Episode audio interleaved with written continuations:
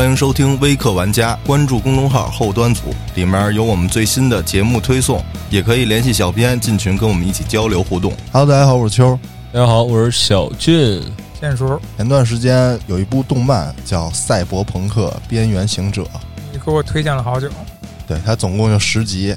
这动漫是根据那个游戏《赛博朋克2077》它改编出来的。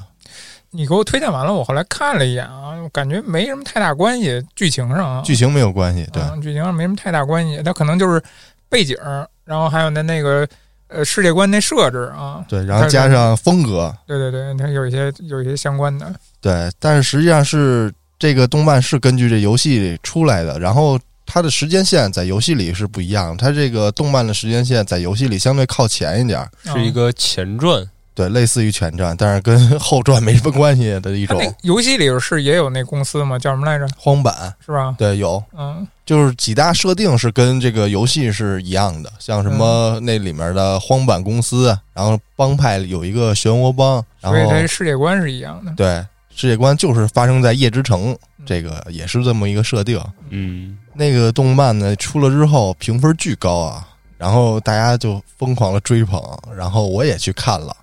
看完之后其实挺好看的，但是前几集有点无聊，到了第五集吧或者第六集开始好看。其实这个动漫的故事特别简单，就是这个主角在这个未来世界，所谓这个赛博朋克世界，这个世界观下，从小遭遇了一系列的悲剧，亲眼看见母亲在自己眼前死了，然后这个救护人员到了之后，并没有选择去救他母亲。嗯，为什么呢？是因为它里面有一个机制，那个单位叫创伤小组，对，他们只救这个，就是说白了买保险的人，他们只救自己的客户。哦，就等于是幺二零来了以后，先查一下，哎，你买保险了吗？对，没买保险，不好意思，请您自己爬行去医院。对，好像这里面都没有医院，它只有除了这个创伤小组，就是这个一体医生比较多。对，而且其实它这个设定里面。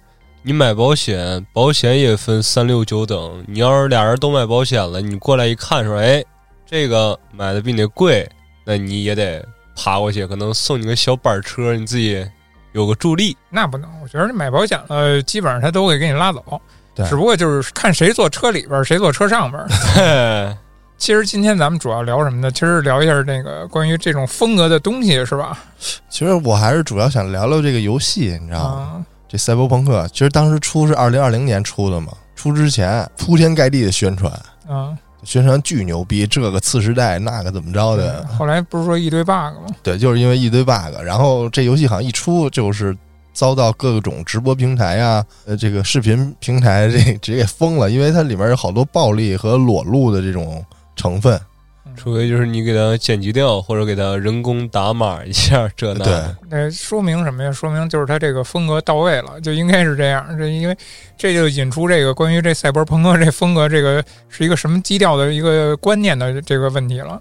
对，其实今天还是想主要是聊聊那个游戏里的故事。嗯，但是先说说这个动漫啊，就是这动漫拍的挺浪漫的。嗯，包括里面的这个。人物啥的，当然有好一部分觉得这个动漫里没有那么高分儿，就是它不配有这么高分儿啊。嗯，其实怎么说呢，就是我看了这么多动漫，然后对这个动漫评价就是非常讨巧的一部作品，因为它是一个游戏，一个剧情游戏的一个前传，作为这个东西来发出的。其次，它本身的热度又反向的带了一波这个游戏的热度，然后这个游戏就。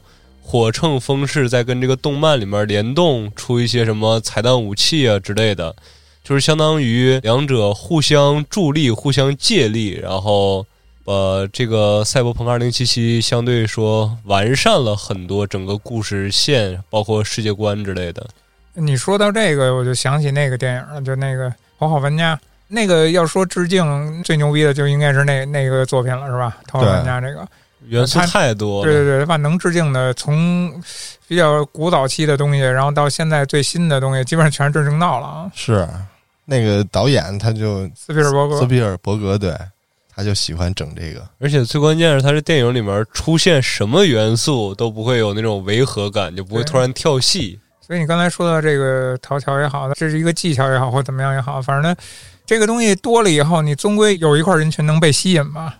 然后刚才听那个秋儿不是说那个一肢一体对，是吧？这个元素我不知道大家熟不熟啊？其实就是那个呃，在未来世界讲，大家都可以那个把自己的身体部件都给更换。嗯，肉体苦难，机就说到这个，其实我最早是接触的什么呀？特早以前我还上初中的时候，那时候有那个 PS，PS 啊，上有一款游戏叫那个《攻壳机动队》，你俩听过吗？哦，知道知道，也是动漫，呃，对，那也有动漫，然后也有游戏。先是动漫是吧？对他啊应该那也是。赛博朋克世界，对对，他俩世界观是属于一类的，都是那种赛博朋克世界。对，我最初认识那个作品吧，就是从那里开始了解到啊，赛博朋克的风格里边都有什么东西啊，还有这个意志啊、更换啊，那个更牛逼。那个女主角类似于跟间谍似的，什么酒客什么的，对那个嗯，间谍是那么一个特工人员嘛，整个身体好像都是都是一一体嗯，只有大脑好像只有大脑是人。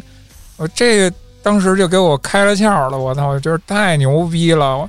这我也想要，那会儿就觉 得我给我也来一个，是吧？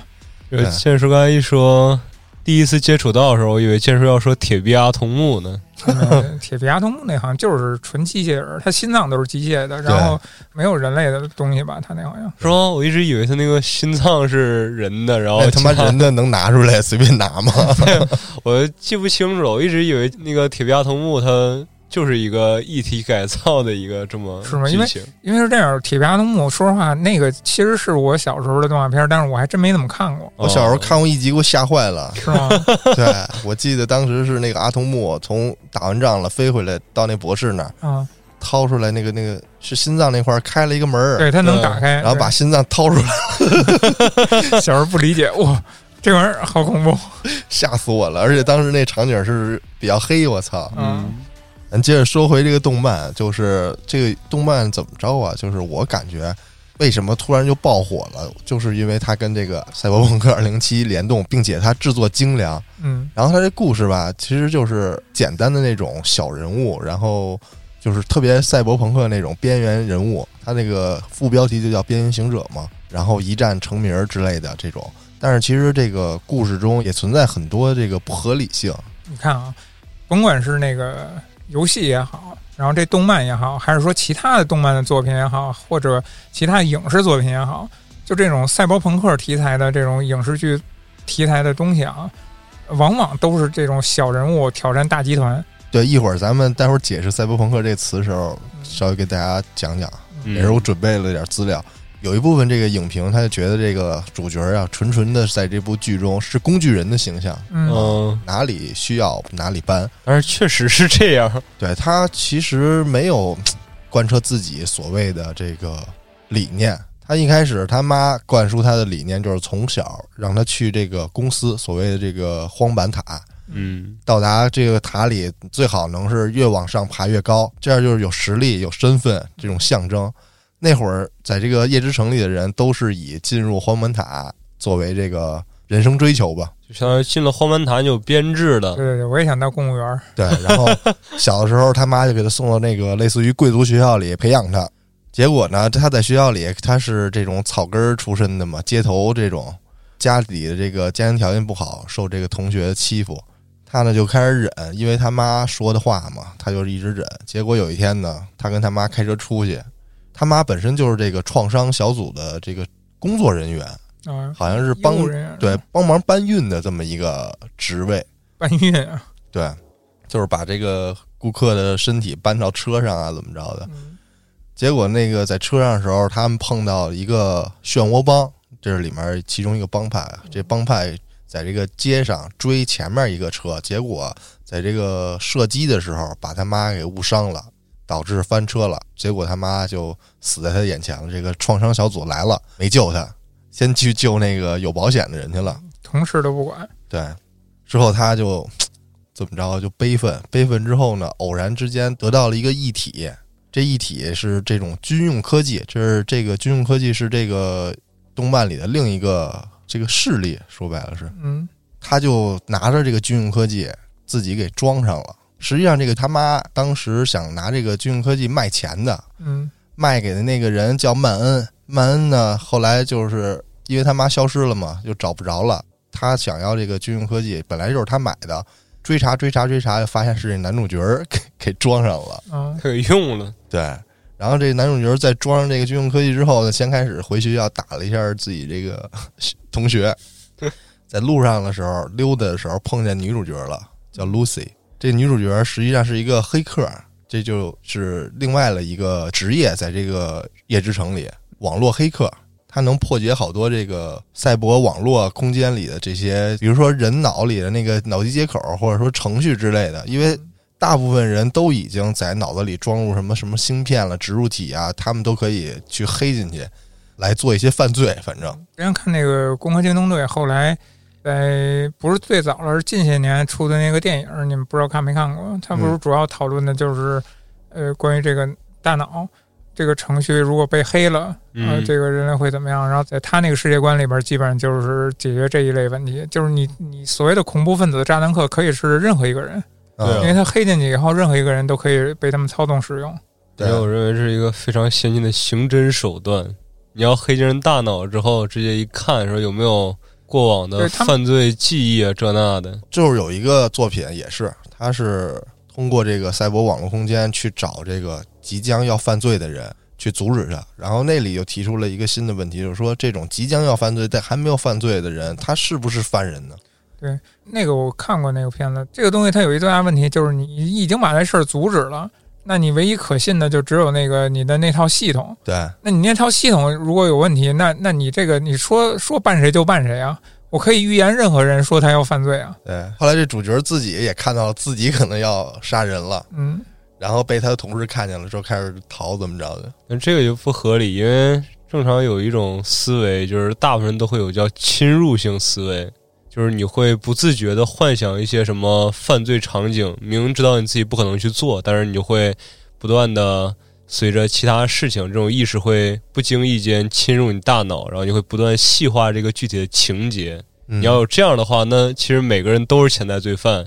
如果按这套理论来说的话，其实每个人他要是在这个事情发生之前阻止他，那他也阻止所有人，everyone。他这是一个科幻，科幻里它存在就是设定，他可能没有这个设定，所以才能依靠这种方法去制止犯罪。嗯然后说回那个动画片啊，这个主角就是靠着这一体，他想成为夜之城的这个传奇啊，他也没有遵从他妈妈这个遗愿去奋力的爬向荒坂塔，他加入了这个街头。他加入了这个街头，说白了就是帮人办事儿。然后这个夜之城里会有新的一种职业，叫做中间人，他们负责对接。他从乙方接到活儿，然后派给甲方。他不是把一体给装上了吗？装上之后，那曼恩找到他了，但是这一体不能说拔就拔呀。他们就组队了。这个曼恩就带着这个大卫一起干活。嗯反正在这一系列的干活当中呢，这个大卫也慢慢的成长了。因为最开始这种一体对这个人的怎么说呀，这种侵害特别大。是它里面还有一个关键的一个设定，就是说人如果搭载了一体太多的话，你会被这个侵蚀，最后成为这叫赛博疯子或者赛博精神病，就是你承受不了你这些异体了。然后它里面有一种药叫做阻断剂，就是后来这大卫每一次使用他这个异体，随着这个使用次数的增加，他需要打更多的阻断剂，而且打得更频繁，为了避免让这个异体控制自己的这个大脑。这赛博精神病就是被一体控制之后就成为了疯子，战斗力巨强，也跟你所带的这个一体有关系。这个动画片当时开场的第一幕就是这个大卫在看这个超梦，这个超梦也是这个一个新的一个玩意儿啊，它是能记录曾经发生的一个场景，然后以第一视角，说白了有点那个头号玩家的感觉，就是你带上一个设备去进入当时那个事情的主角的第一视角，感受他的感受。有点 VR Max 版，但是对它这个是有切实的触觉，各种各样的感觉。对，这大卫第一幕就是他买了个黑超梦，就是赛博精神病那个超梦，去看他。看的时候就是这哥们儿被这个议题给侵蚀了，然后这时候来了一帮特别牛逼的人，叫反恐机动队，这是比那个警察更牛逼的存在，在那个城市里啊，过去突突突突突，没几下就把那个赛博精神病给灭了，就战斗力特别高啊。之后随着这个主角的慢慢成长，这个曼恩呀也下线了。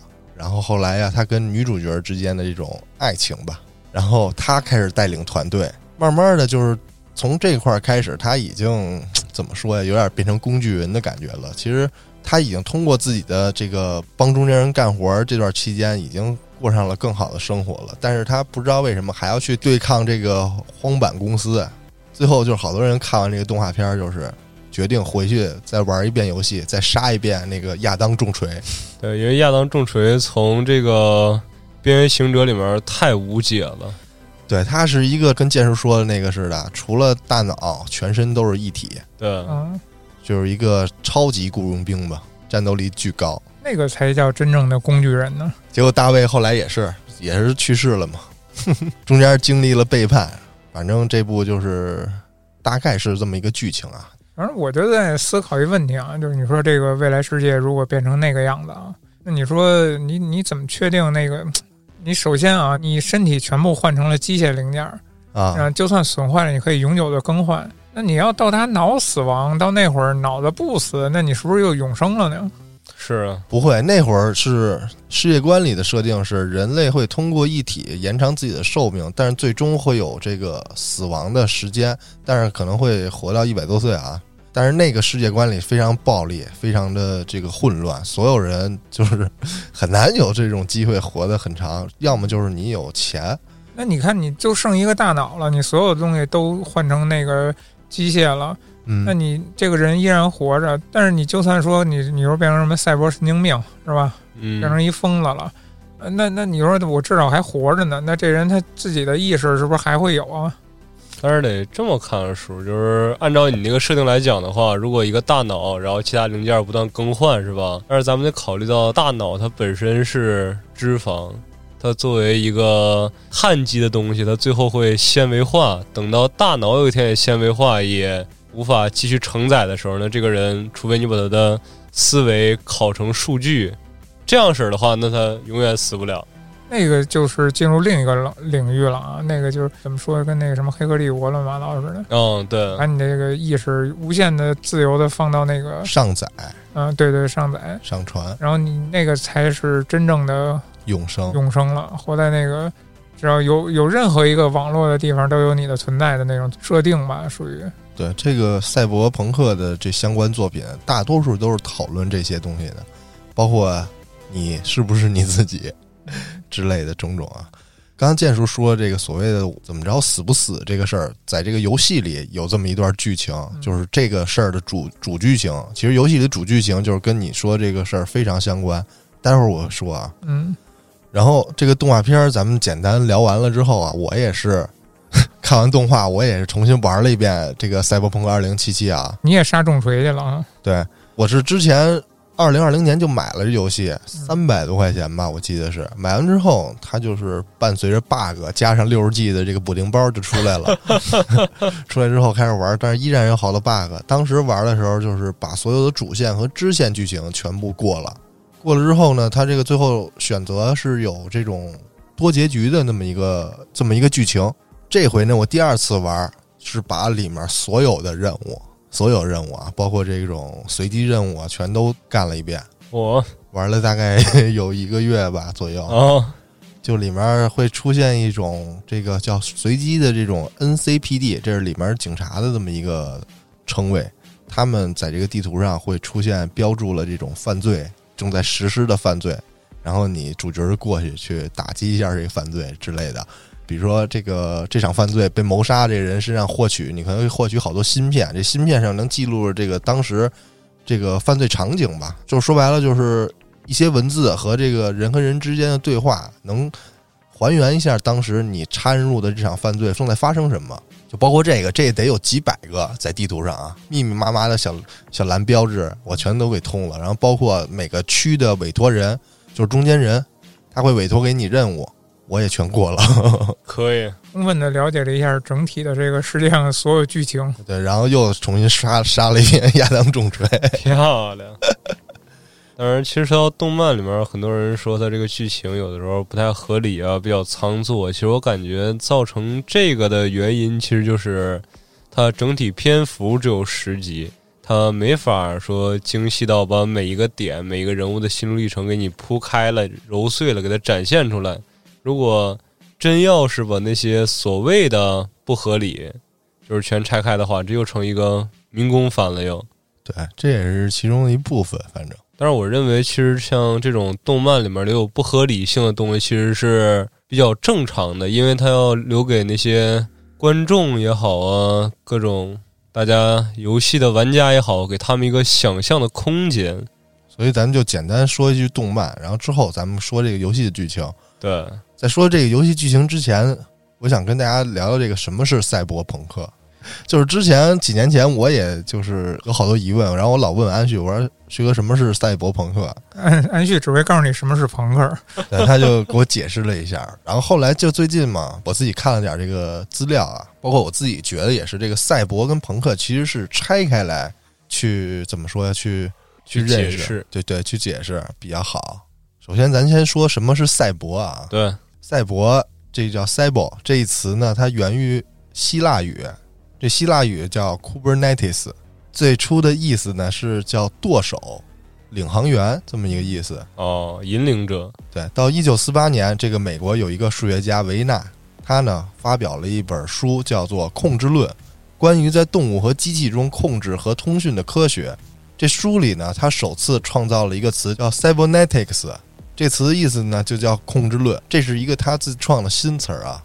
哦，我，十四年之后的一九六二年。这美国这个自动控制专家唐纳德，他呢也创造了一个词，也以赛博为前缀，叫叫 cybermation。这个词的意思叫做电脑化、自动控制。于是呢，这个 cyber 这个词就跟这个电脑、网络以形容这些东西为前缀，就结合起来了。咱再说刚才说那个控制论啊，这控制论是什么意思？就有一科学家叫安倍，他呢将这个生物有目的的行为类比于这个机械运作。强调这个生物控制身体的各部分的各自行动，是为了相互的配合，达成大脑的统一目标。这个就叫做控制论。慢慢的呢，这个控制论就被这个后来的科幻作家们开始幻想，幻想出来是什么呀？是一种半生物、半机械的这么一种结合体，也叫做 cyborg，就后面那个加了一个 G。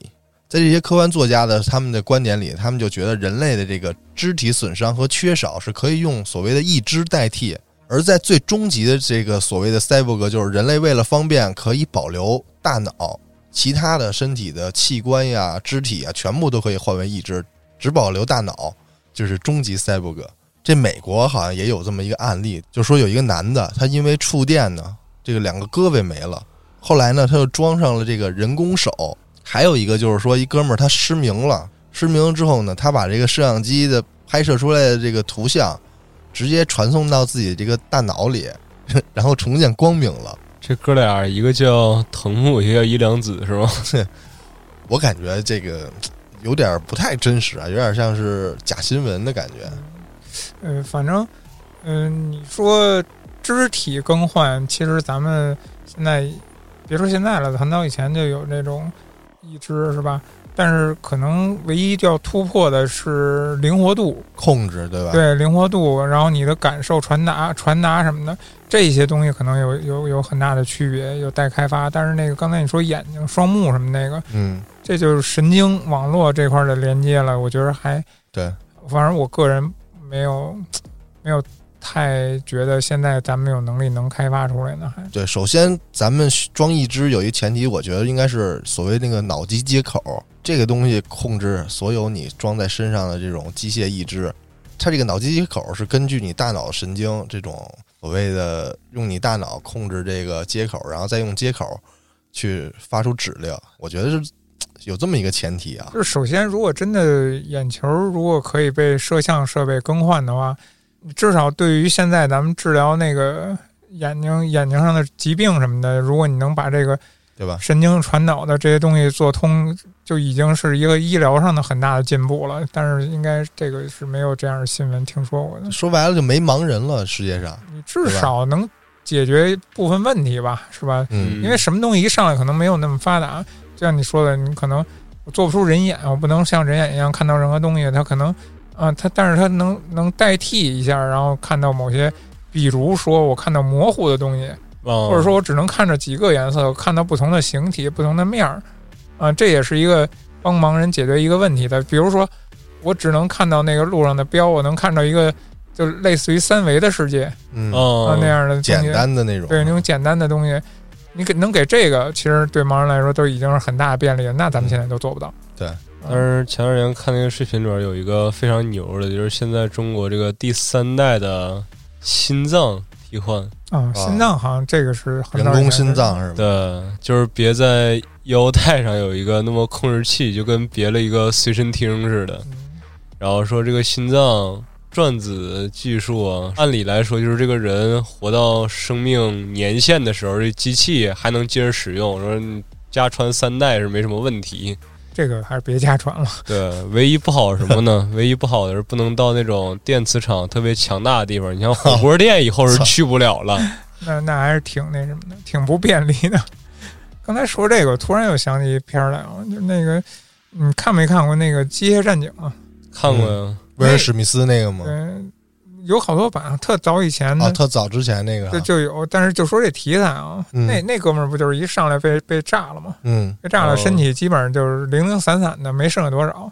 对，嗯、但是最主要的就是大脑剩下来了。嗯，嗯，嗯、他那个不能叫半人半机械了，其实人的部分已经非常少了。它其实统称为 cyborg，嗯，我就就说呀，这个题材应该也也算是赛博这里边的对但是人的部分好像就留了个大脑，留了张嘴，然后每次把嘴露出来。脸脸。对对对，就跟正义联盟那个钢骨似的嘛，嗯，哦，就剩一脑子了，就剩剩好像就剩个脑脑袋。对，咱接着说啊，之后还有一个词叫做 cyberspace，叫网络空间。这个其实跟这个所谓的赛博朋克、赛博朋克世界观连接更紧密。这网络空间是什么意思呀？就是说，比如说，就是咱们这种计算机网络啊，大家都能理解吧？嗯然后包括人工智能都可以理解为这个网络空间的一部分。举个例子，就是说，比如说现在我怎么说呀？我有脑机接口了，或者说我脑子有植入芯片什么的，咱们都植入了，咱们仨所在的就是一个网络空间嘛。然后我可以通过我脑子里发出的这个是信息啊也好啊，什么我控制这个笔记本电脑，嗯比嗯如说让它报废，啊，呃，控制这个所有电子设备，我都可以通过我脑子里，就是相当于有那种网络黑客，就是咱们的网络空间在这里同步了。就说白了，咱们在一个网络空间里，就所有的设备都串联到一起了。没关系，你这么牛逼，我就用物理的，我给你灌点水。这个赛博朋克的这个赛博，咱就大概说完了。嗯，然后说这个朋克，什么是朋克？朋克最开始就被翻译为腐烂或者废物，就是一个贬义词。啊，后来呢，在上世纪的七十年代到八十年代的时候，有一种世界性的这种青年运动。最开始呢是起源于音乐，这种音乐特别噪音震天，后来给它叫硬摇滚，硬说它是摇滚。是坚硬的硬啊，硬摇滚。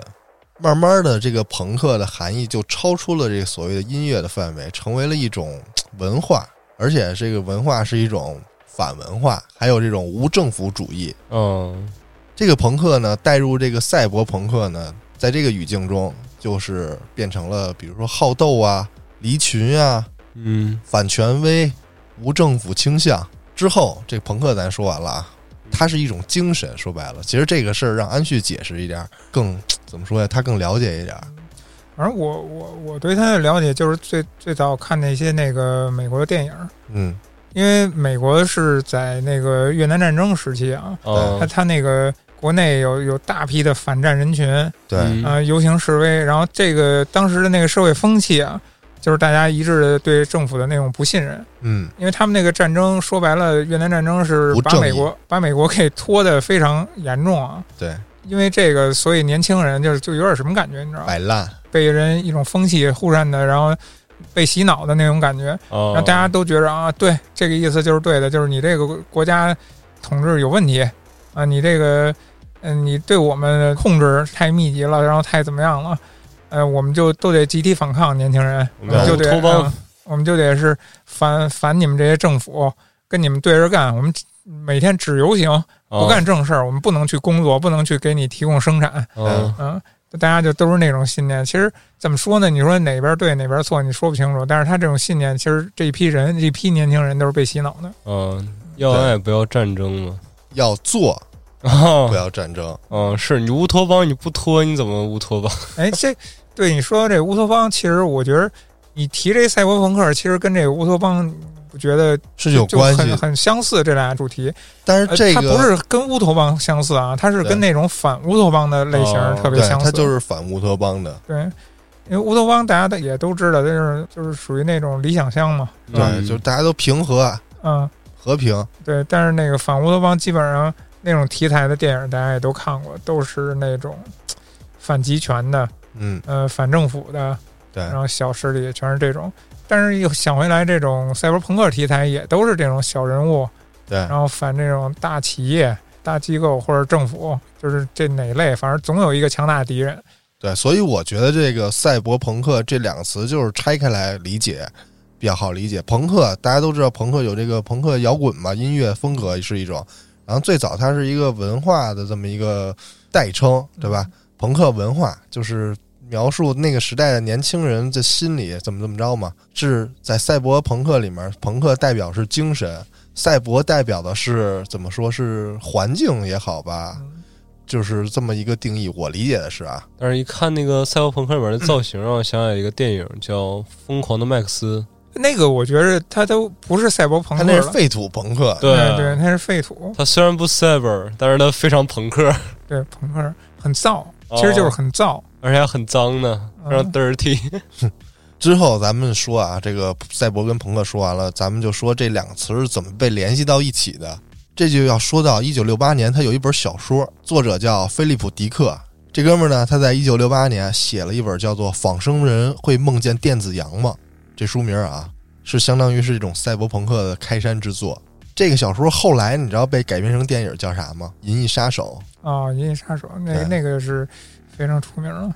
对，那里呢，这个小说里就描写了一个重要的问题，叫做真实。就讨论这个真实跟虚幻是什么，就是在小说里不断的质疑什么宇宙是否是真的呀，我们自己是否是真实的庄周啊？对，庄周梦蝶，对对对。但是呢，这个小说特别遗憾，它在出版了一年后才有互联网，就是非常的超前。他去世的第二年，这个赛博朋克这个概念被独立的开始流行起来了，就完美的跟这个他是开创人嘛，但是这个所谓的接下来的繁华盛世跟自己没关系了。害人错过了。自自古好多画家也都没享受到他们那个值钱的时候。主要他们死了之后才值钱呢。对啊，后来呢，有一科幻作家叫布鲁斯·贝斯克，他呢就在当时那种时代背景下，将赛博跟朋克两个词组合到一起，并且以这个词作为自己新作品的标题。之后开始了这个赛博朋克的流派。在这之后一年，这个作家威廉·吉布森，他呢出来了一本传世之作，叫《神经漫游者》。这部小说呢，就讨论了当时所谓的这个网络犯罪，并且这本书呢还拿下了这个雨果奖、跟星云奖，还有这个菲利普·迪克奖。这菲利普·迪克就是后来让让人纪念，专门给他成立了一个以他的名字命名的奖项。哦，嗯，这个就是赛博朋克这两个词是怎么结合到一起的，是因为这几个作家慢慢的把这一派给传下来了，就是开创出来赛博朋克这一派。实际上，他们都是以科幻作为这个载体，在这些科幻作品里，这个书里的设定都是这个人类的科技非常的高啊，科技上升了，但是呢，却没有给这个社会带来什么真正的提升。反而呢，让这个社会的阶级更加的割裂，产产生敌对。对，所有赛博朋克题材的呃作品里边都是高科技低质量。对，之后呢，这些作品里的主人公通常都是边缘人物，这么一个个体，然后秉持着这个对外界最低的这么一个要求，这这么一种生活方式，就是活着嘛，为了活着，然后或者说为了爱，为了信仰，为了恨，为了探索，就是其实这些主人公的目标特单纯。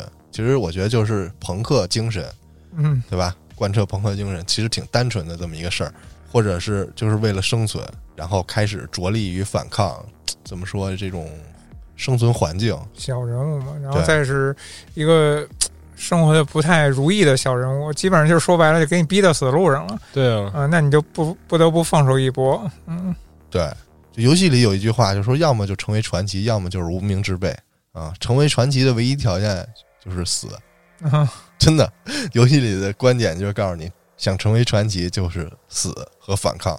这就是赛博朋克这个词的来源。之后咱们讲讲这个二零七七这个游戏，赛博朋克二零七七这游戏到底是一个什么故事啊？嗯因为我玩了两遍啊，这故事挺大的。我第一次玩是玩了七十个小时，当时我玩这游戏之前也是通过被他们这个宣传吸引过去了。他宣传描绘如何如何牛逼，就是 GTA 比 GTA 还牛逼，这么一个开放世界，然后加上又是赛博朋克作为标题，非常的吸眼球。之后呢，这个蠢驴啊，CDPR 这游戏公司呢，不断的跳票、跳票、延期、延期，最终在这个六十 G 的这个补丁包嘛嗯，护航之下，与大家见面了。嗨，当时这游戏一上线，这 Steam 这个玩家在线数量就直接突破一百万了，然后直接就不能在这个直播平台里播，因为好多这个新游戏都是一上线，各种主播就开始直播玩这个游戏。那肯定啊，他得占第一部的热度嘛。它有一个就是直，播不能打码儿，它它有一个就是捏人嘛，还能捏人的下体，哦，操，直接就不行，过不了审都。就是你还可以选择一个女性嗯，啊，选择一个女性人物，但是你有一个男性的生理器官，是，这不是千家小姐吗？对，非常的变态。咱们主要说这个故事啊，这个《赛博朋克2077》主要讲的是什么？对，咱不聊它有多变态。这个事儿主要是要从这叫强尼银手开始。这强尼银手呢，就是基努里维斯演的那个，他是这个强尼银手的这在游戏里的演员啊。这强尼呢，他本来是一个美军，最早呢，在一九九零年美洲战争中，他呢就是为了国家去打仗去了。后来上了战场之后呢，这个士兵们逐渐发现这场战争是一场不光彩、不正义的这么一个战争。嗯，他们早就应该发现，他每一场都不光彩不正义。随后呢，军队里开始纷纷的发动了叛乱，最后导致这个美国惨败。这美国呢，为了转移矛盾，利用当时的媒体来将这个退伍军人污蔑成战争疯子，从而呢引发许多这个退伍的军人被仇视，然后回到了国家之后无家可归，成为了这个流浪者。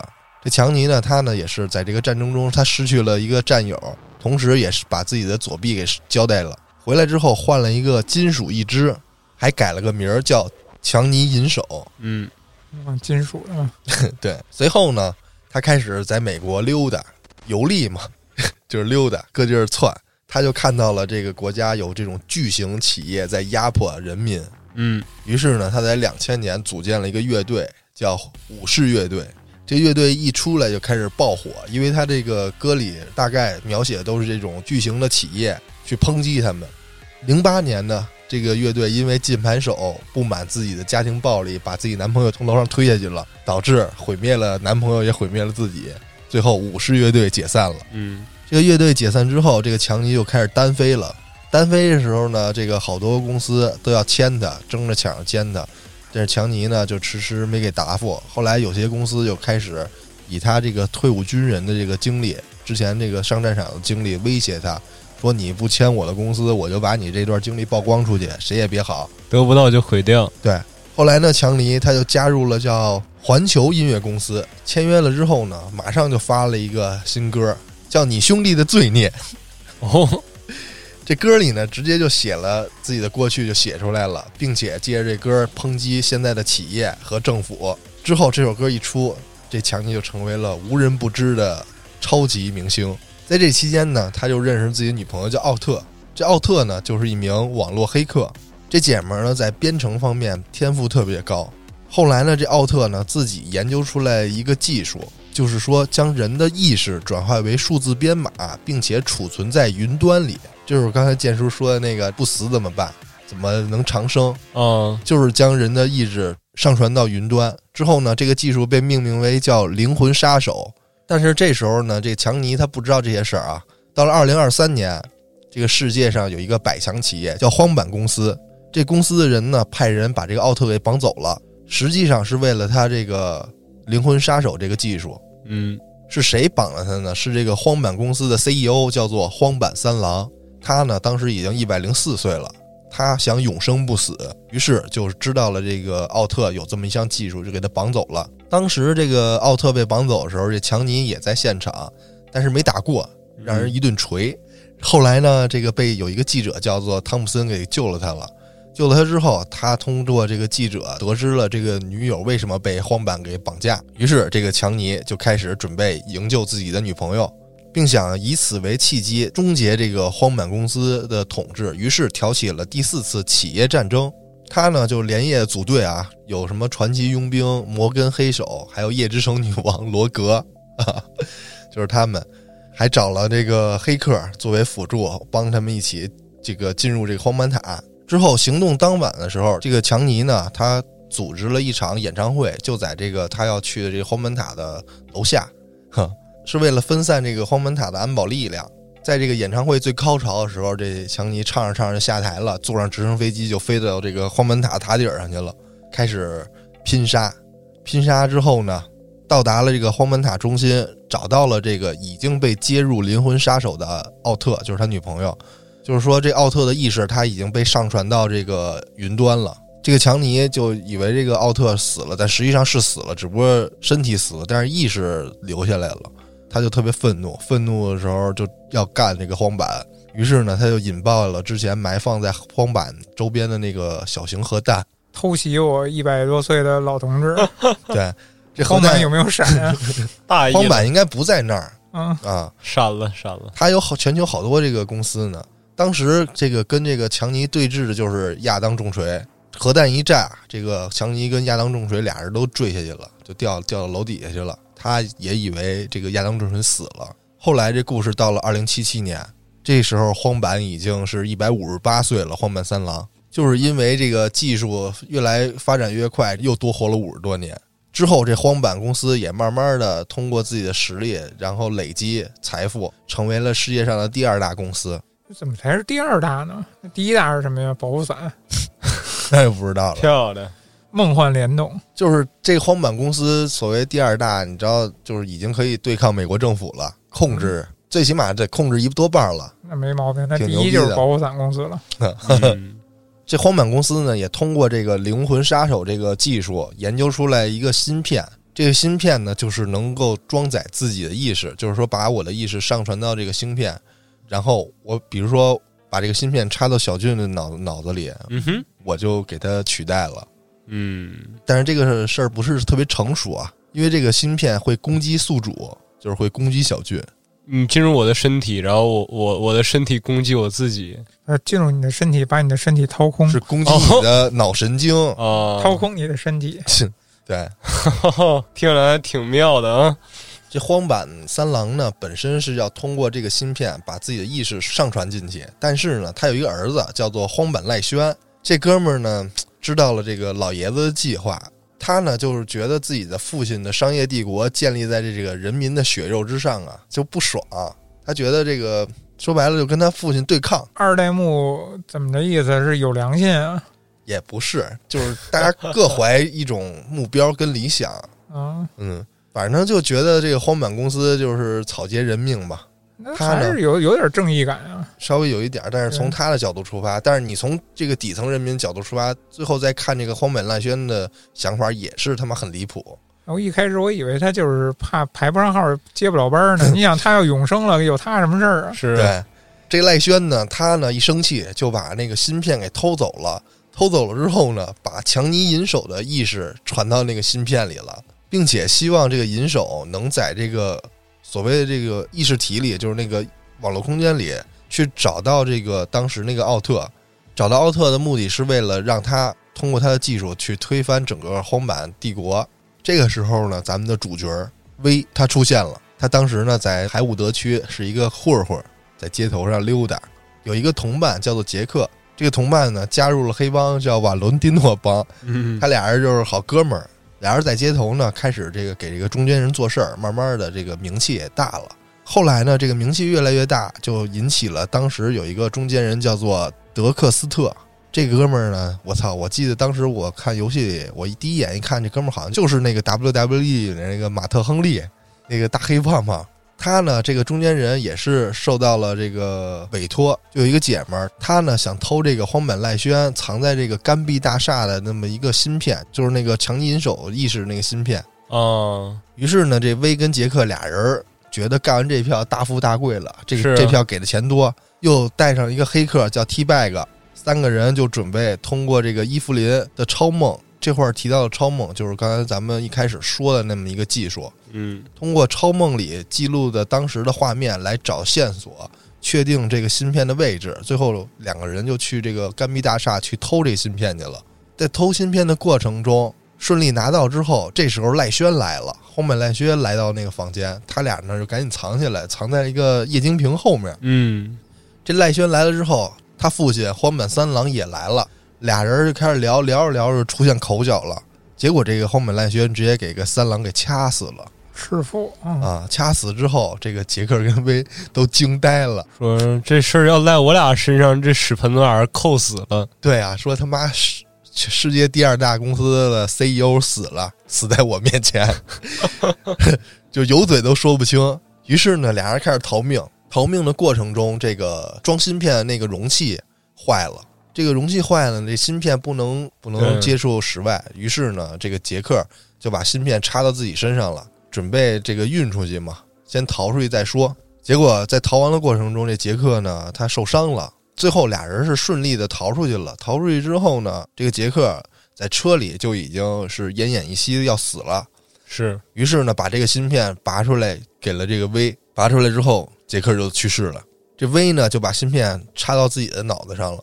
这 V 活了之后，拿着这个芯片就去找这个中间人去交差嘛。结果这个中间人呢，他他背叛了这个 V，，给了 V 脑袋上一枪，导致了他脑死亡，被这个中间人给拉到这个垃圾场了。属于黑吃黑了。对，这中间人为什么背叛？是因为这次这个动静太大了，他也受不了。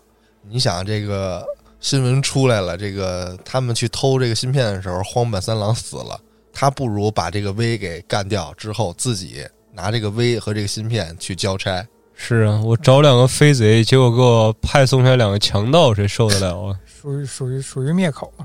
结果阴差阳错，就是这个威被开了一枪之后脑死亡，这个芯片开始判断为威脑死亡之后，这个异体非常适合适配，开始在他的这个身体里执行这个躯体侵占的这么一个协议，并且帮助这个威修复了这个脑损伤。之后，这个芯片里的强尼银手意识就顺便就考到了这个威的脑子里了。两天之后，这个威就在这个垃圾场醒了。醒了之后呢，他发现竹村来了。这个竹村是谁呢？这竹村是这个荒坂三郎的跟班儿。那等于他现在还是他自己，只不过是给他的脑死亡修复了。对，但是这个强尼银手意识已经到他脑子里去了。那到底是强尼银手还是他自己呢？怎么说呀？这个就是纠结的地方。他随着不断的这个时间往下下去，银手跟他意识最开始相互抵抗，然后慢慢俩人就开始怎么着，就是有点哥们儿的意思了。不是恋爱了吗？相当于怎么说，这个人从这个时候已经人格分裂了，对对因为给他修复脑死亡，前提是他那个直到他们俩人变成充满了激情的关系。对，因为他那个本体跟插那个芯片，他俩签订了一个相当于是协议吧，就是我入侵你的大脑，然后同时给你进行一个损坏修复。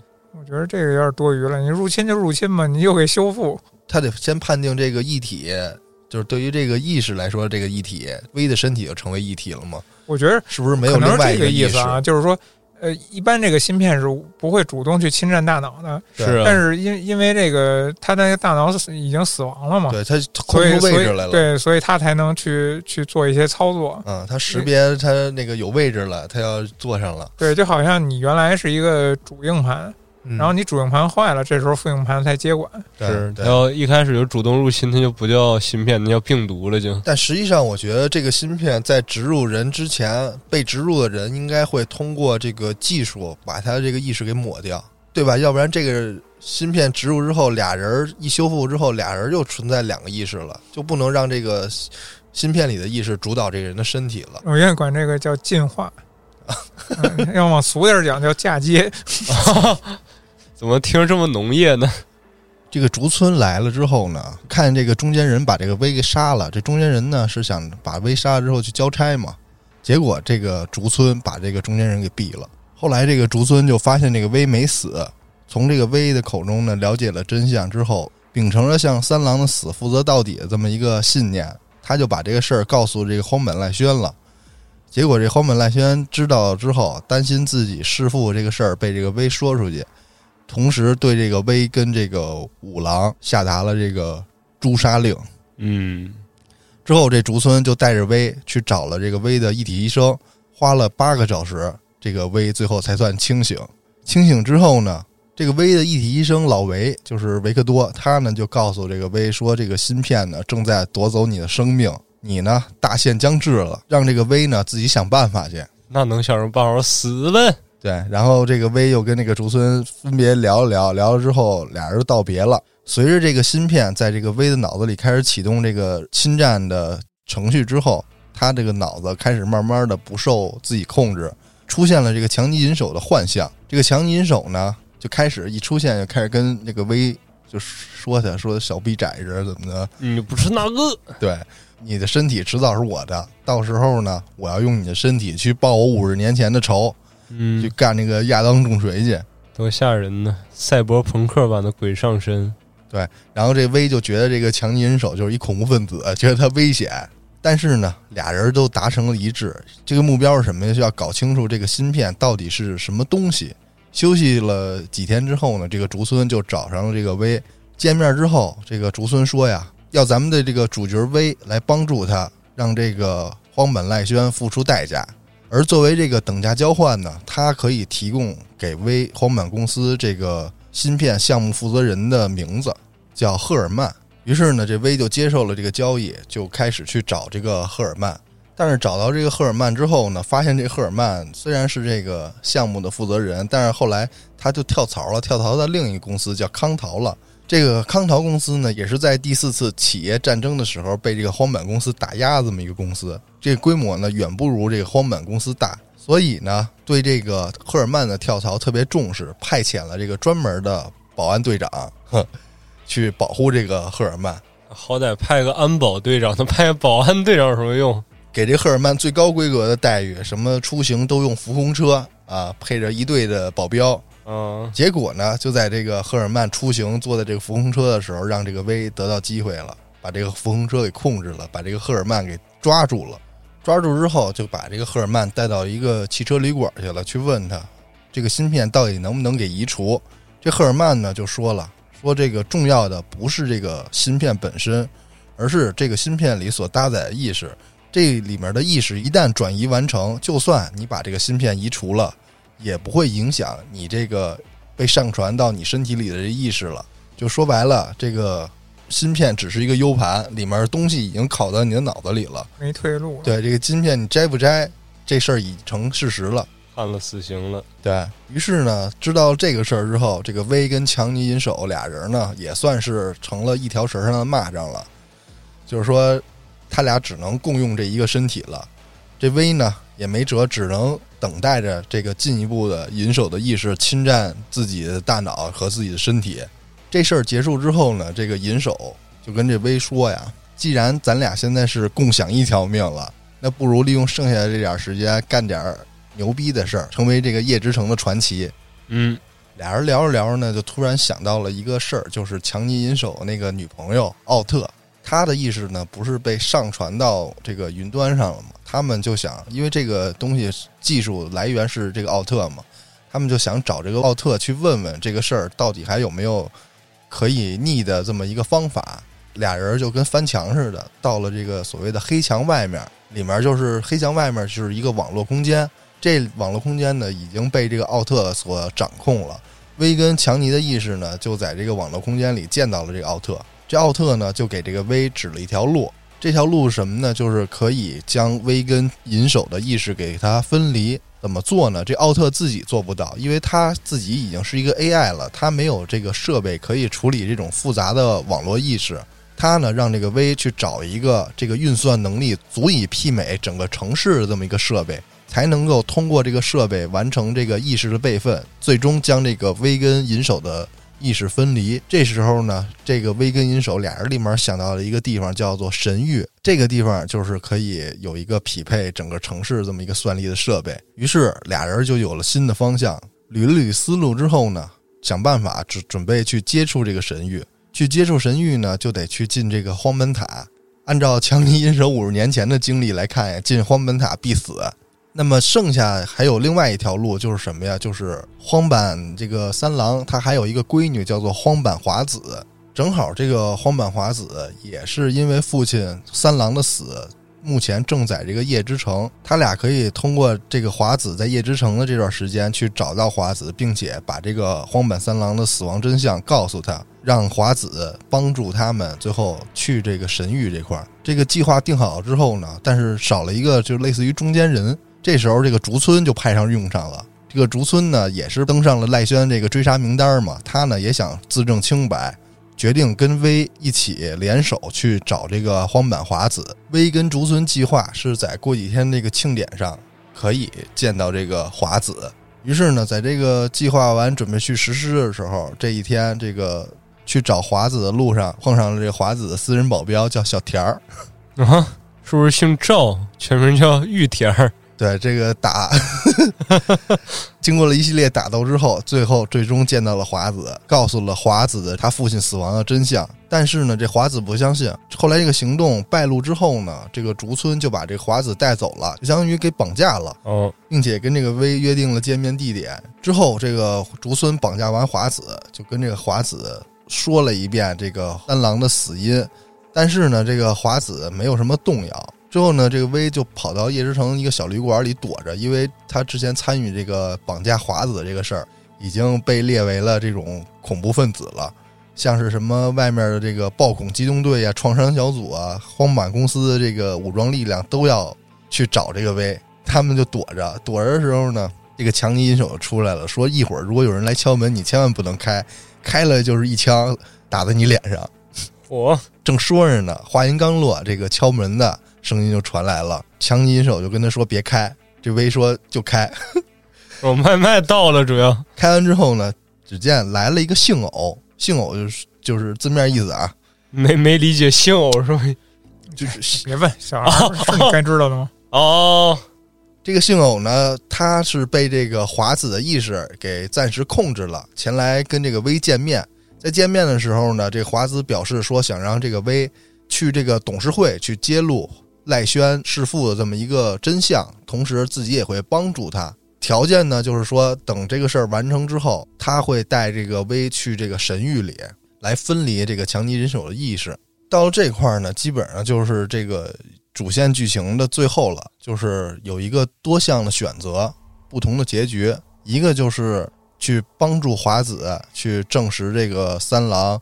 的死因，还有一个就是直接去入侵荒门塔，自己去找神域，这是两个选择。第一次我玩游戏的时候选的是第二个选择，就是杀入荒门塔，乒乓乒乓的，最后把那个亚当坠水给干死。第二次玩就前些日子我选的是第一个，就是帮华子去澄清他父亲三郎的死因，跟这个董事会这块儿，这个威就去了。去了之后呢，到了董事会，他就说了真相，但是所有董事会的人都不信。这时候，这华子又拿出了一个设备，这设备里呢有这个荒本三郎的意识。这荒本三郎直接就成那个全息投影在这桌子上，开始逼逼叨骂底下这董事会这帮傻。挺好的。之后呢，董事会才信，然后问三郎大人到底有什么安排。然后三郎大人就说全部都听这个华子的。于是呢，华子就安排威去找到这个赖轩，并且告诉威说不许杀赖轩，一切等我来处置。咱们这个威呢，是在赖轩之前先干掉了这个亚当重锤，最后找到了这个荒本赖轩。华子呢，跟这个荒本赖轩见面之后，这荒本赖轩立马就趴到了这个华子的大腿，开始哭诉。这时候，那个威呢，就跟着那个之前的赫尔曼一起去到了神域，又开始让你选择，有两个，一个就是不分离，就是跟强尼的意识融合，或者说是被夺取；二就是说接受这个。荒坂公司现在有一个叫什么生物技术手术吧，然后帮你分离这个意识。这有俩结局是吗？有俩结局之后呢，我选择的是第二个。选择完之后呢，这个荒坂公司会把你带到他们这个宇宙上的空间站去做手术。做完手术之后，他让我躺在一个病房里，每天对我做一些各种各样的测试，什么让我拼一个四个面的魔方。但是我每次拼到最后一步，那医生就把那魔方从我手里拿走，真操心。他就看你会不会急，急了就是银手。操！漂亮，之后还有这种快问快答，说一段话之后让我迅速回答出脑子里想的第一个词。还有一个测试就是在跑步机上跑步，就这三个测试，我在游戏里经历了你妈十多遍。你愣是没急，我对没急，我想看看到底怎么着。结果后来我真他妈受不了了，我就急了，把那魔方啊都砸了，把那跑步机全砸了，嗯，消消气。后来呢，这个负责这手术的教授就跟我说，也是荒坂公司的啊，他就说咱们现在有一一个新的手术啊，就是说能回地球，能让你活着。还有一个手术就是说之前做那个分离手术啊，虽然成功了，但是呢，也对你这个身体或者说是意识吧也好，造成了不可逆的这种损伤，你也没多长时间活头了。嗨，这他妈能叫成功了吗？这太成功了。成功的是分离了意识，但你的生命可能就是没多长时间了。有什么意义？现在让你选择做不做这手术，如果不做就等死，如果做的话你还能苟活。然后这回我选择是做手术，然后这个 V 呢就走到这个手术病床前躺下了之后，随着一个白光的降临，这个故事结束了。嗯，那不就是升天堂了吗？是啊，这个就是二零七七大概主线这么意思，其实省略了其他的剧情，像是什么流浪者帮派那个叛男，这些是支线，跟那个剧情也有关，但是关系也不是特别大，主要就是这么几个人物和这么一个事儿，就是荒坂三郎想要这个用自己的意识永生，结果这个赖轩呢跟这父亲对着干，把父亲杀了之后呢，想要通过自己的方法重新。赖轩的想法也不是特别正常啊，但是就是为了跟自己的父亲对着干。但是怎么说呢？其实刨除这个游戏里面的各种 bug 呀之类的，我感觉这个游戏的故事线还是挺不错的。至少在其中有几个人物的刻画吧，让我还挺触动的。尤其是一开始说那个 V 的那个好哥们儿杰克，嗯，对，因为当时有一个剧情就是他们一块儿到酒吧里面，叫来生酒吧。对，然后杰克就一直想让那个酒吧留下来一份自己的调酒配方，但是人家告诉他说，要不然你就成为传奇，我们会留那配方；要不然你就是死了。他是这个意思。他说你要不然成为传奇，但是每个成为传奇的人都死了，哦，是这个意思。只有成为传奇的人才能在这个酒吧来生酒吧里留下了他自己酒的配方对，啊。你要是 没成为传奇，你就不配出现在这个酒单上，你的名字。但是在他们两个人去盗取强尼这个芯片之后，杰克不是死了吗？对，他生前啊，就是非常仗义、非常讲究一哥们儿。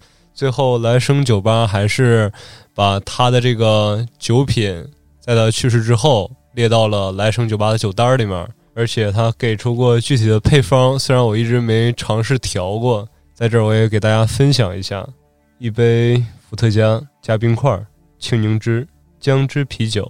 哦，最重要的，再来点爱。这个彩蛋是在后续，就是在这个杰克死了以后，咱们的主角 V 再去到来生酒吧，你会发现这份配方被加到了那个酒单里面，甚至你还可以去购买一。杯。对，嗯但是如果是游戏党，就是比较在乎他这些什么操作呀这那的，那大家点完之后也不要去喝了，好吧？因为他喝完之后会给你加一个降低百分之十移速、降低百分之五十武器精度的一个低 buff。其实你仔细看那个来生酒吧里的酒单里，上面写着一个酒叫做大卫马丁内斯哦，啊，跟那个边缘行者又联动，这就是彩蛋。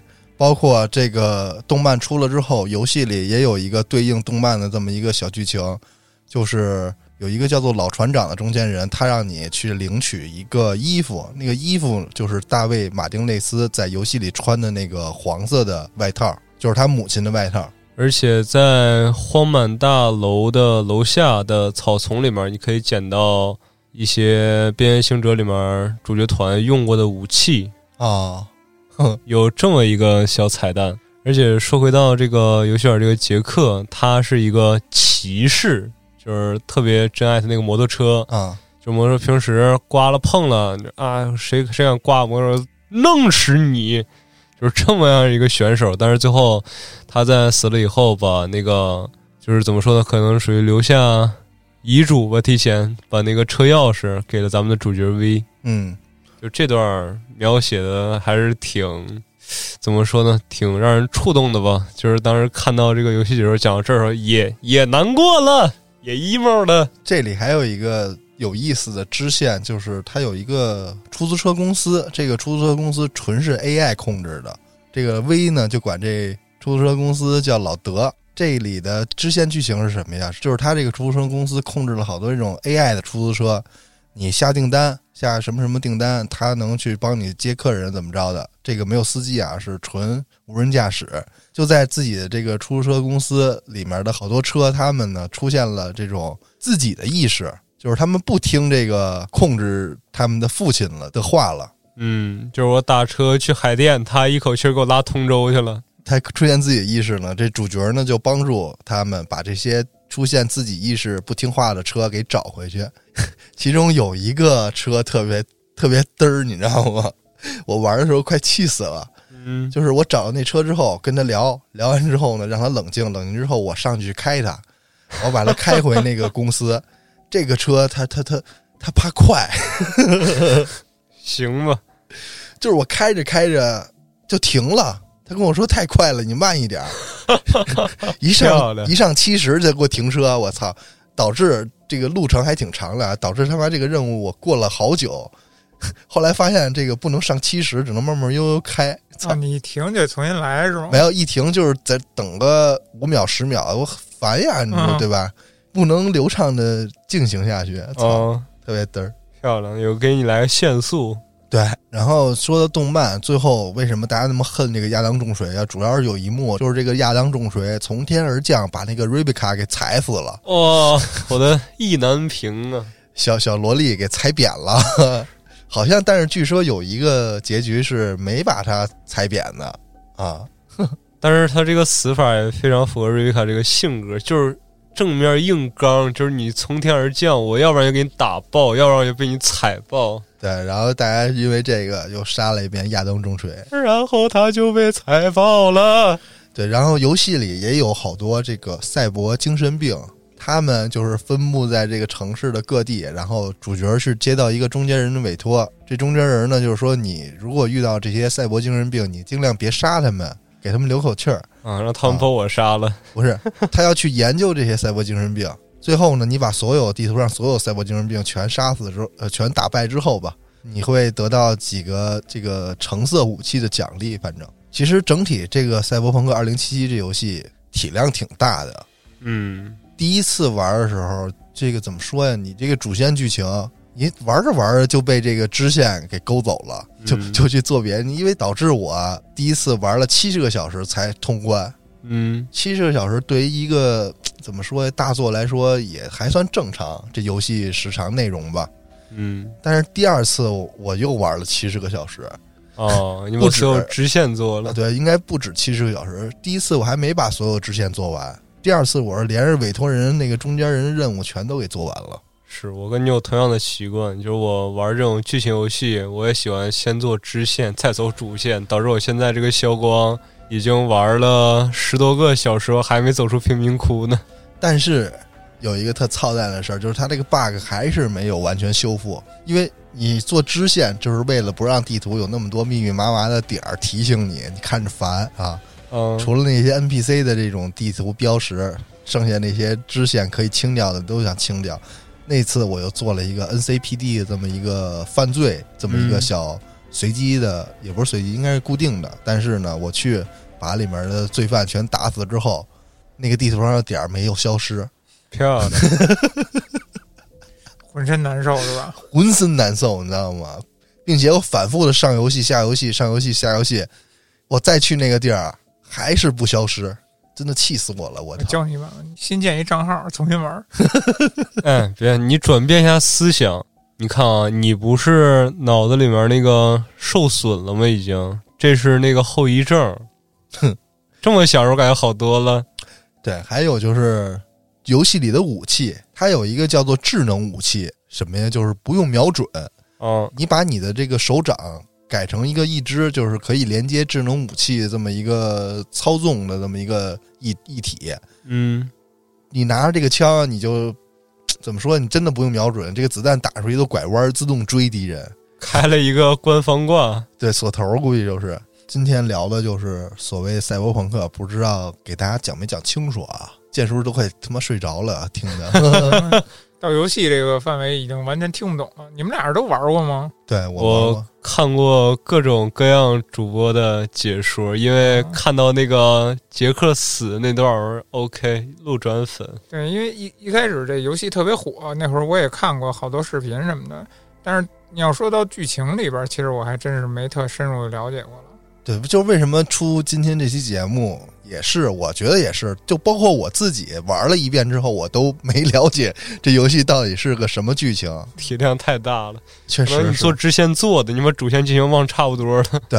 然后呢，就是最近看完那个动画，决定再玩一遍的时候，因为我之前那个存档啊，嗯它不是有 bug 吗？然后我有二零年出的游戏嘛，我二二年在玩，就说白了有两年我都没玩过了。嗯我之前那个档贼牛逼，当时那个游戏出了有 bug 嘛，嗯，我又利用它这个 bug 刷钱，刷了一套这个军用科技的一体，漂亮，各种枪，你知道吗？就打人一枪一个，一枪一个都不用瞄准，还能穿墙啊牛，啊！当时有一叫什么动能武器还是什么呀？我直接用那个黑客技术把那个目标定位给它破解之后，所有人都能透视，我就开透视了。然后呢，我去完成任务去打人的时候，我就站在那个墙外头，我我都不用进里面。比如说去一个工地，嗯，我站在工地外面对着墙穿墙拿那个狙，嗯咚咚咚，就 他们都不知道谁谁杀了他们，你知道吗？你就是那个《黑客帝国》里边穿黑西服那个，对，然后这个档嗯，我在上游戏的时候发现已经烂了，就是装备什么枪都没了。然后我不得已重新开始了一个新游戏，除了要不然前一还想继续穿的，是吧？除了钱你一无所有。当时是有一个游戏里有一个道具叫什么什么一个画儿，这画儿本来没有用，但是呢它能卖四千块钱，嗯通过一个 bug 就是卡那个怎么说卡那个数据吧，就反复的卖这个画儿，能卖好多钱。哦，导致当时我是赛博朋克那个夜之城的传奇嘛，后来 那你太传奇了，后来随着补丁修复，把我这传奇给弄弄死了，一棍子下打死了八九个传奇。气死我了，你知道？后来我玩新游戏的时候，突然就看到了这个上来，你可以选你的身份，有一个身份叫做流浪者，还有一个身份叫做公司员工，还有一个身份是街头。我第一次玩的时候是街头，第二次玩的就是公司员工。这三个身份其实并不影响太多东西，就可能是影响你在跟这个主线任务或者跟其他 NPC 对话的时候有一个多的选项啊，就是其实好像是说话方式和处理方式都不一样，但是总归这个剧情上是不影响的。它会不会有那种暗字里面的提升？就比如说什么街头，它提升点你什么攻击属性，什么对员工是。